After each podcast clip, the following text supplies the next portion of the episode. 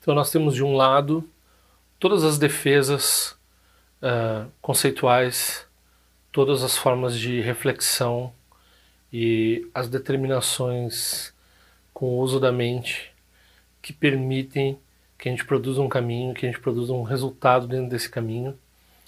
A gente tem todo esse Dharma expresso através uh, dessa engenharia espiritual, dessa, uh, dessas camadas progressivas de um, se livrar de certos conceitos, mas usando conceitos uh, até certo ponto.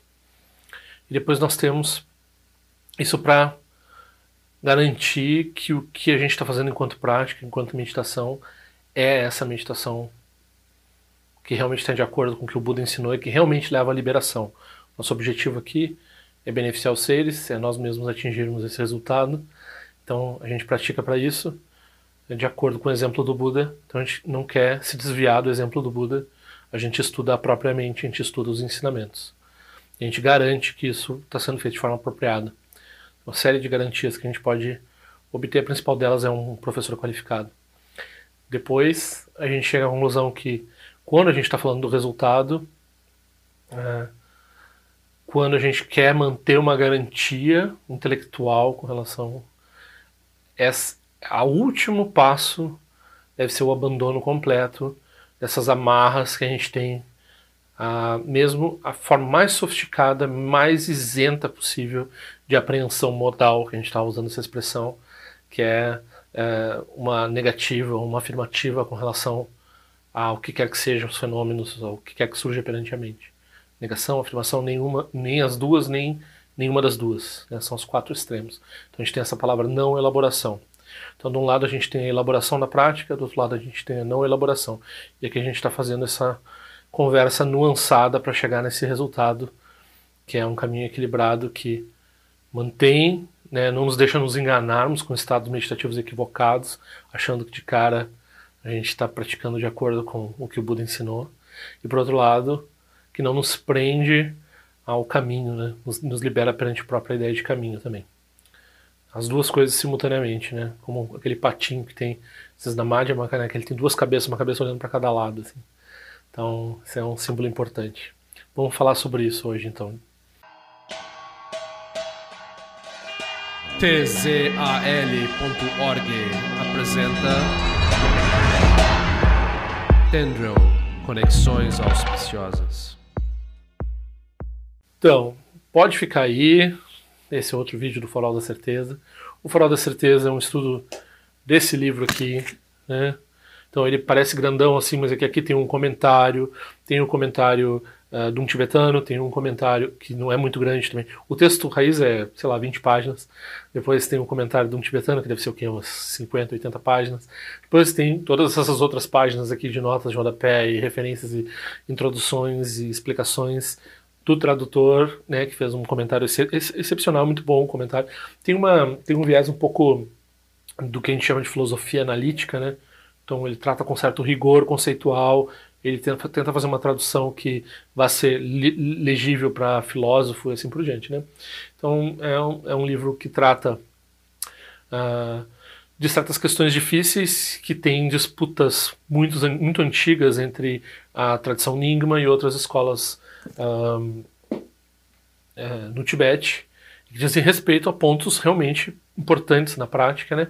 A gente está tratando, já faz alguns vídeos, está na terceira questão, a gente lá está lá no meio da terceira questão, a gente está tentando determinar bem o que é esse objeto, como, como a gente pratica a meditação, num sentido que aqui a gente está falando também, esse texto é bastante assim, uh, da transição entre o que no, no budismo a gente chama entre Mahayana e Vajrayana, né? entre Sutra e Tantra, né? Então, e também né, os, os ensinamentos que vão além do Tantra, dentro do, do, do, budismo tibetano. Então a gente tem essa explicação, essa base, que a tradição Nyingma nunca foi muito famosa por fazer um embasamento totalmente escolástico dos. Claro que os ensinamentos deles tinham base nos sutras, e eles preservavam os sutras, e eles tinham todo esse respeito pelo ensinamento do Buda desde, em todas as suas formas, né? Mas como eles se focaram muito na prática tântrica, nesses ensinamentos mais sofisticados, se perdeu um pouco dessa, desse cuidado escolástico, intelectual, de fazer essa ponte entre os ensinamentos do Buda e os ensinamentos Vajrayana e os ensinamentos uh, da grande, do que vem depois, vamos dizer assim. Então, outras escolas, por outro lado, elas foram ali naquele nicho e efetivamente elas fizeram essa ponte. Então, todas as formas de budismo no Tibete uh, preservam o Vajrayana como uma forma superior, né? Uh, é, superior a Mahayana e superior ao que a gente chama de Shravakayana, por exemplo. Né? Então, isso não é uma afirmação sectária, porque aqui a gente não está falando necessariamente, ou não deve estar falando de outras tradições religiosas. A gente está falando dos ensinamentos que a gente tem dentro do nosso sistema. Né? Então, no nosso sistema, a gente tem uma pletora, né, um monte de ensinamentos do Hinayana, um do Shavakayana, né, para não ser tão pejorativo. Então, a gente tem um monte de ensinamentos do Mahayana e a gente tem um monte de ensinamentos do Vajrayana.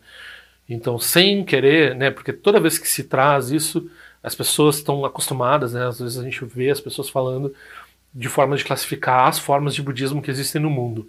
E isso é um erro ou uma forma de ver as coisas que traz alguns tipos de, né, que traz esse tipo de sectarismo, porque a gente vai dizer, né, que tem uma hierarquia, que não é uma coisa, não é uma coisa igualitária que a gente está tratando aqui, nunca foi, nunca nenhum professor tratou dessa forma, só agora alguns distorcedores modernos tratam isso como se fosse, ah, a gente está falando do Shravakayana, Mahayana e Vajrayana é a mesma coisa, ok? Não, uh, que sempre teve essa noção de que né, não existiam esses outros ensinamentos, todo mundo era proponente do Vajrayana no Tibete. Então, as outras escolas, que não a tradição Nyingma, elas tinham essa explicação muito boa com relação com a ligação dos ensinamentos uh, de base fundamentais, que, seria, que seriam o Mahayana aqui principalmente, né? Acho que ninguém tem muita dúvida com relação ao Shravakayana, né? Que é principalmente uh, né, toda, toda a questão monástica que era bem mantida no Tibete. Acho que nunca chegou. Teve uns momentos de perseguição que chegou a cair, mas não era esse o problema, né? Então não era com relação à questão monástica, não era com relação a entender o que é moral, o que não é moral, ética, e com relação ao que é ensinado com relação a samsara e essas coisas. O Shravakayana nunca foi, é, nunca foi esquecido e nunca foi, sempre foi bem preservado em todas as formas de reflexão, em todas as formas de ensinamento, como forma de introdução ao Dharma de forma geral. Já essa ponte entre o, né, o Mahayana e o Vajrayana, como as pessoas muito rapidamente, e aqui no Ocidente isso espelha também um pouco assim, elas recebem ensinamentos Vajrayana, muitas vezes sem estabelecer o que a gente repete aqui várias vezes, usa a palavra estabelecer, né, mas é, é cultivar ou firmar né, a visão, então saber o que está fazendo. Então, para saber o que está fazendo no Vajrayana, é importante entender o Mahayana, que é muito escolástico, muito difícil, muito profundo, muito detalhado, muito debatido classicamente. Então, a gente começa a entrar numa série de detalhes entre escolas Mahayana uh, do passado, que não, nominalmente não existem mais, né? elas estão dentro das escolas atuais, mas elas não existem por si só, assim, não, ninguém, ninguém se autodenomina dessa forma, né? como a gente usa esses nomes lá do passado, e daí a gente vai vendo como é que elas uh, debateram o que é vacuidade, o que não é vacuidade, e assim por diante, vão produzindo a visão que vai chegar, uh, que vai chegar na, no culminar nessa união dos métodos do Tantra com essa visão do Mahayana, e talvez, né, daí tem uma discussão aqui que talvez não seja o ponto desse livro, mas tem uma, um debate com relação se essa visão também não é maior. Então acho que vai ser tratado nesse livro aqui também é, a visão é, no, no Vajrayana ela também tem uma visão superior. Né? Então algumas escolas tibetanas elas vão dizer que a visão maior estabelecida ela está ali no Mahayana e o Vajrayana é superior, mas apenas porque tem meios hábeis né, superiores. Então produz a iluminação mais rápida. Por que, que a iluminação mais rápida é importante para você se, se dar bem mais rápido? Não. É porque suas mães estão com cabelos em chamas por aí. Então, quando você tem os meios de um Buda para beneficiar os outros, isso é muito mais efetivo. Então, se iluminar rápido é para o benefício dos outros. Então, todo, todo o Vajrayana surge nessa noção de bodhicitta, que é esse ângulo de querer a iluminação pelo benefício dos outros. Ok. Então, aqui dentro disso, nós temos essa questão que está ligada à prática de. Uh, essa prática de como é que a gente usa os ensinamentos sobre a natureza da realidade, a verdade, a vacuidade, o que realmente é sabedoria, e como é que a gente aplica isso dentro da prática, né, essa prática que muitas vezes tem um viés intelectual, né, de estudar várias formas de pensar e contrabalançar umas com as outras, chegar a resultados cada vez mais refinados, com a prática de depuro, que vem lá da estabilização né, uh, da mente né, através da prática de shamatha e vai culminar na prática de vipassana, que é a prática que vai ver a natureza, ver as, ver as coisas como elas são, né, no, no, ápice. Então você estabiliza através da prática de meditação, meditação que não envolve assim necessariamente reflexão intelectual, e daí tem essa meditação que vai envolver esse discernimento, algumas vezes uh, usa a palavra em inglês insight, esse insight direto na natureza das coisas como elas são, a gente chama de vipassana. Então, aqui aqui tem a disputa que nós estamos tratando nesse livro, nessa, nessa terceira questão, que é se nessa forma de estabelecer a, o que, que é exatamente essa tem essa expressão não elaboração, que quer dizer que está além dos extremos de afirmar, negar, tanto afirmar e negar, e nem afirmar nem negar, ou seja, os quatro modos, a gente usa modo, né, modo, estilo de lógico de encarar um, um, um conceito, um objeto conceitual, um objeto mental, um objeto, né, existe, não existe, né, assim por diante. Então tem esses modos, esses jeitos de usar a mente. Então, se quando você né, atinge essa não elaboração, você está se isso é um modo, se isso é uma, uma produzido através dos seus raciocínios e reflexões, chega num entendimento, daí você segura esse entendimento, mas não como uma formulação, mas como esse simples jeito de ver as coisas, ou se isso, quando a gente está falando assim, uh, se isso é um detrimento para a prática de meditação, certo? Então, essa é a essa é a grande, uh, essa é a grande questão aqui. E aqui a gente está falando tanto de meditação no Mahayana, né? Então aqui a gente tem essa meditação, existe né, Shamatha Vipassana lá no Shravakayana. Aí no Mahayana a gente vai adicionar né, essas duas formas de ausência de eu, ausência de eu e ausência de eu dos, do, da pessoa e ausência de eu dos fenômenos. Então a gente tem essas duas formas de ausência de eu que a gente vai usar como uh, né, ausência de essência das coisas, assim, vacuidade, né? Então a gente vai usar como base para esse uh, ah, para essa integração desse ensinamento. Então a gente vai entender o que é vacuidade. É possível entender intelectualmente a vacuidade, todo mundo concorda na tradição tibetana que a vacuidade não é uma coisa misteriosa. E, por outro lado, uh, entender a vacuidade não é suficiente, é preciso integrar. Aí quando a gente fala integrar, aí que vem essa discussão. Tem alguns que eles vão dizer.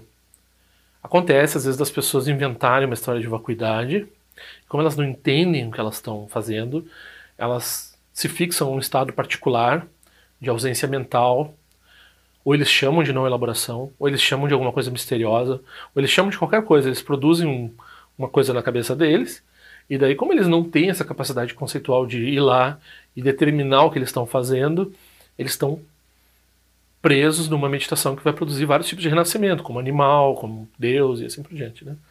Então, esse é um erro comum que tem no budismo. Então, muita gente, todo mundo concorda no budismo que se a pessoa não tem uma orientação adequada, ela pode meditar errado e perder muito tempo.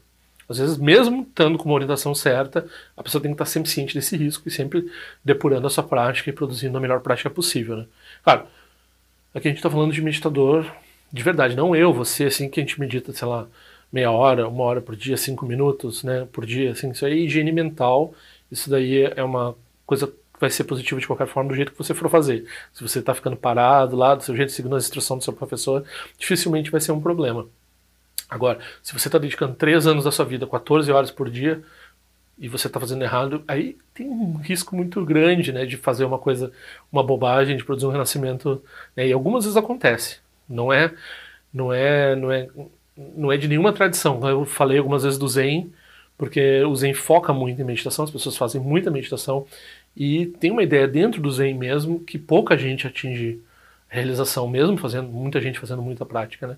Então tem muita gente fazendo prática que tá que a natureza do shikantaza, a natureza do zazen, ela é, é, é, elude essas pessoas, né? Então, e o método para vencer isso é, é, força bruta, né? Então você quer romper uma uma senha no computador, você põe um computador para trabalhar por não sei quantos bilhões de anos, uma hora ele vai fazer certo, vai achar a senha. Então, força bruta é fazer prática, fazer prática. No budismo tibetano a gente tem essas reflexões, essas análises, esses estudos E dentro, né, né isso lá no Mahayana, em todas as formas de Mahayana. Daí, dentro do Vajrayana, a gente tem formas mais diretas, mais sofisticadas de lidar com isso. E depois do, do Vajrayana, ainda mais. Né? Mas a gente sempre tem uma coisa que. É, os pesos e contrapesos, né? os checks and balances, para saber que, que a pessoa está fazendo exatamente, que geralmente é no relação com o professor e geralmente envolve práticas preliminares, então preparações para a pessoa, para a pessoa se engajar numa prática principal. Essas preparações elas ocorrem, a pessoa faz uma prática durante um tempo para fazer outra prática, ou ela faz, né, assim, meses, anos, depois vai fazer outra prática, ou ela faz um pouco de prática antes da prática principal, então ela tem certas coisas que ela faz estruturada para produzir uh, garantias melhores, né? Então, dentro desse contexto todo de que tem uma, um cuidado para a pessoa não fazer prática de meditação de uma forma errada, né? A gente tem esse livro aqui, a gente tá, tem tratado desse ponto em particular. Agora a gente vai entrar, né? O nosso oponente, ele parece uh, a gente vai acusar o oponente de, de né, nos próximos momentos aqui dele estar tá usando um dos modos em particular, que é o modo eh, nem isso nem aquilo, e algumas vezes o modo tanto isso quanto aquilo, né? Então gente, é difícil de ir além desses, desse tertium non datum, né, que seria esse, esse, terceiro excluído, com relação a esses dois aí, né? Com relação aos outros dois, afirmação e negação. O que é afirmação e negação nesse caso aqui? A afirmação é os fenômenos existem, a negação os fenômenos não existem. Então, vacuidade é os fenômenos não existem. Aí a gente usa um qualificador inerentemente, porque a gente sabe que eles aparecem, mas eles não são definitivos, eles não têm uma característica independente. Eles têm uma série de poréns ali que eles não são como eles parecem, né? Então a gente, daí a gente diz, ah, então eles existem, tanto existem quanto não existem. E a gente vai acusar o nosso oponente de algumas vezes cair nessas duas, uh, nesses dois estratagemas, assim, né? Recentemente, nos últimos vídeos que a gente tratou aqui, teve uma coisa muito interessante, que foi quando a gente produz uma vacuidade né, produz um entendimento uh, eh, para fazer essa prática lá da não elaboração e a gente transforma isso numa espécie de um mistério é inacessível, mas reificado, reificado no sentido de que você tem uma apreensão com relação a ele. Daí o, o, o Mipan Rinpoche, que é o autor desse livro, ele diz claramente: aqui você está fazendo nada diferente do que as tradições eternalistas. Né? O que são as tradições eternalistas para o Mipan Rinpoche? É, várias formas de hinduísmo, várias formas de de religião que tinha na Ásia e que no na visão budista eles estão produzindo meditações que produzem renascimentos específicos dentro do samsara, dentro da experiência cíclica, ou seja, não produz o que nós no budismo chamamos de liberação. A gente não precisa apontar dedo dizendo assim, ah, esse fulano faz isso, Betano faz aquilo. O que é importante para nós, e está claro aqui no texto, é que nós temos a tendência de transformar isso num mistério reificado. Olha, e assim, como um praticante já há um tempo no Dharma, a gente vê as pessoas falando isso, seja porque elas têm uma. A gente pode acusar elas porque elas, ah, elas vêm da New Age, elas pensam a espiritualidade de qualquer forma, mas não, às vezes a pessoa é experiente na prática, ela tem entendimento do Dharma, mas é muito fácil de cair nesse tipo de armadilha, de produzir uma. Uh, ah, eu, eu, não, eu não quero entender essas coisas até o fim, né? Porque isso é muito complicado, porque isso é inacessível, isso é tá além dos conceitos. Então, esse além dos conceitos, quando ele se torna um objeto reificado, é, ele não é essa não elaboração, ele se torna apenas uma espécie de reino animal, uma espécie de, de prática que prende a pessoa nesse tipo de eternalismo. E não é em nada diferente de uma prática eternalista dessas outras tradições que.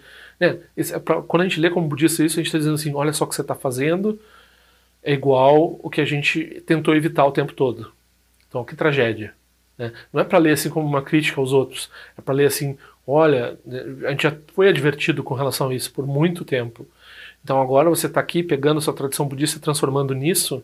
Então não faça isso, não transforme assim num mistério reificado. Tem um aspecto de mistério, tem um aspecto não conceitual que é permitido. E aqui é que a gente está traduzindo, tá, tá chegando nesse limiar aqui, é tentando especificar assim que tipo de garantia ou de intelecto vai produzir, vai largar a, a, mente da pessoa na posição certa. A gente chama uma posição sem posição, a gente vai usar várias coisas dessa forma. Então, tem uh, tanto nas práticas superiores ao Vajrayana, tem preliminares para isso, daí no Vajrayana tem preliminares para isso, E no Mahayana tem, que é como a gente está tratando aqui de forma mais aberta, né? Essas outras práticas elas são esotéricas, elas só existem no contexto do treinamento pessoal com o professor. Então aqui de forma mais aberta a gente está falando em termos do Mahayana. Em termos do Mahayana, a gente estuda isso uh, de uma forma escolástica, escolástica quer dizer minuciosa, com debates e com pesos e contrapesos, entendendo o que, que um está falando, o que, que o outro está falando, e qual é o problema que dá e o problema que não dá, e assim por diante. Né? Então, algumas vezes o comentário eu prometi que eu ia tratar né, dos últimos versos dos últimos dois vídeos com relação ao comentário do Trochu Jandor. Tem muita coisa maravilhosa ali no comentário do Trochu Jandor, mas quando eu fui ler, eu achei que estava muito grande perfeição e não é adequado nem por vários motivos não é adequado falar uh, da, da, do que está ali no comentário aqui para o público geral. Primeiro porque, obviamente, eu não sou qualificado, na verdade, essa desculpa não serve porque eu não sou qualificado também para o resto, né? Mas muito menos né, para esse tipo de coisa. E depois, de forma pública, de forma aberta, não é... é tem, nós temos votos com relação a isso, né? Então, não é ensinado dessa forma, isso é ensinado dentro de um contexto específico. Então, como assim, a maioria dos, das pessoas que vai chegar a trabalhar esse debate aqui tem esse tipo de ensinamento, né, de uma forma ou de outra, ou mesmo a gente vai dizer, a pessoa que realmente vai se interessar por estudar esse livro é a pessoa que vai também fazer as preliminares e vai também encontrar um professor e vai também fazer, né, porque é, não tem sentido nenhum para uma pessoa ficar lendo sobre isso aqui não transformar isso numa prática, né. Então, por que, porque isso é assim lá no Tibete era muito mais assim, então esses comentários são feitos dessa forma. Como eu estou aqui trazendo para o YouTube, eu tenho que trabalhar com essas limitações, né? E muita coisa dá para falar de forma críptica, mas eu também não tenho essa habilidade toda e eu não entendo também do assunto, então fica assim, né? Uh, o fato é que o começo, o começo desse comentário do Tosho Jandor sobre os versos da, de dois vídeos atrás, uh, eu cheguei à conclusão que talvez é melhor, eu ia até meio que traduzir eles aqui, eu, é melhor não, não entrar neles. E depois ele começa, ele entra nesse aspecto que eu comentei de forma geral agora aqui e que eu expliquei de novo, né? Estou explicando isso talvez pela décima vez, né? Esses aspectos. E daí cada vez a gente talvez junte uma peça do, do quebra-cabeça mais se aproximando do, do entendimento, né? Eu mesmo estou estudando esse livro, né? Junto com vocês. Então a gente está trabalhando. Eu tenho uma certa ideia da estrutura que vem depois, de como é que vai ser a estrutura argumentativa, e, mas isso é o máximo de entendimento que eu tenho é ter uma ideia do que pode ser que venha depois, assim. que nem tanta memória assim a gente tem, né? Mas fora isso, eu tô tá sendo surpresa enquanto vem. Então, esse aqui é o 37 vídeo e nós vamos levar mais dois ou três vídeos para terminar vamos dizer, no máximo quatro vídeos para terminar o, tópico número 3, né, a pergunta, a questão número 3, que é essa questão do que, que é realmente não elaboração, o que, que realmente é meditar sem o que, que pode nos ajudar essa apreensão modal em produzir essa não elaboração, qual é a relação que tem entre aprender de certa forma intelectualmente o que o objeto que a gente está fazendo em meditação e meditar realmente livre do intelecto. Basicamente essa essa dicotomia aqui quais as possibilidades de mim estar errado, quais as possibilidades de mim estar certo e assim por diante. Padma Dorje não é um professor budista reconhecido pela tradição. Ele apenas repete o que ouviu por aí. Se algo aqui fizer sentido, pergunte a respeito para seu próprio professor. Se não fizer sentido, descarte. tzal.org. Este áudio foi elaborado em resposta a uma pergunta, pedido ou desaforo. Qualquer coisa, escreva para padmadorje.gmail.com. Ao longo de minhas muitas vidas e até este momento, todas as virtudes que tenho alcançado, inclusive o mérito gerado por esta prática e todas as que vier a conseguir, ofereço para o bem-estar dos seres cientes. Possam a doença, a guerra, fome e sofrimento diminuir para todos os seres, enquanto sua sabedoria e compaixão aumentam nesta e em vidas futuras. Possa eu claramente perceber todas as experiências como sendo tão insubstanciais como o tecido do sonho durante a noite e imediatamente despertar para perceber a manifestação de sabedoria pura no surgir de cada fenômeno. Possa eu rapidamente alcançar a iluminação para trabalhar sem cessar pela liberação de todos os seres. Nirila wai kora shinga sompa na niwa malunji kwa neche le zingwa ten shinja so eza peka jarpa tu ten jio eche. Om so chi jamia chen pe neche la sa wakun sha tu zio eze tai bai me jino chuchul piyama nian jio ki sa sonda tu ten jio eche. Chu me kwenye pema samba sa sora jen jese no pa igar jio wan shuchu kutu peku kuse deshin te zindar shin jio. Shik me tu jio trukpa nange wan cha tunga drupa ten romu yengi ngen kumpa malo la san nilun tu ten leta tu ten jio eche. Peme jesun peme risu che peme tan la chi kuse surwan peme wan chonji droma jeso shin doni peme lunje dru jio eche. Penen jio ene chin po ten pa yuri ne pa tan ten pa si pe chen bundan kuse chasen ten jio eche. Tu son san che guru rinpoche ngondu kondade wachin pa jabar che konsa tutu ra posa so adep so chin chi laptu so shinan sem ngwebe che shiwa dan sam palung je dro parchen che lo. Mm. Oma hon ben za guru pe ma se de hon ken lo sho song de lo che za lin sa song cha pa pe dro jo sho song nang wa dam mi ra du song ge le sho.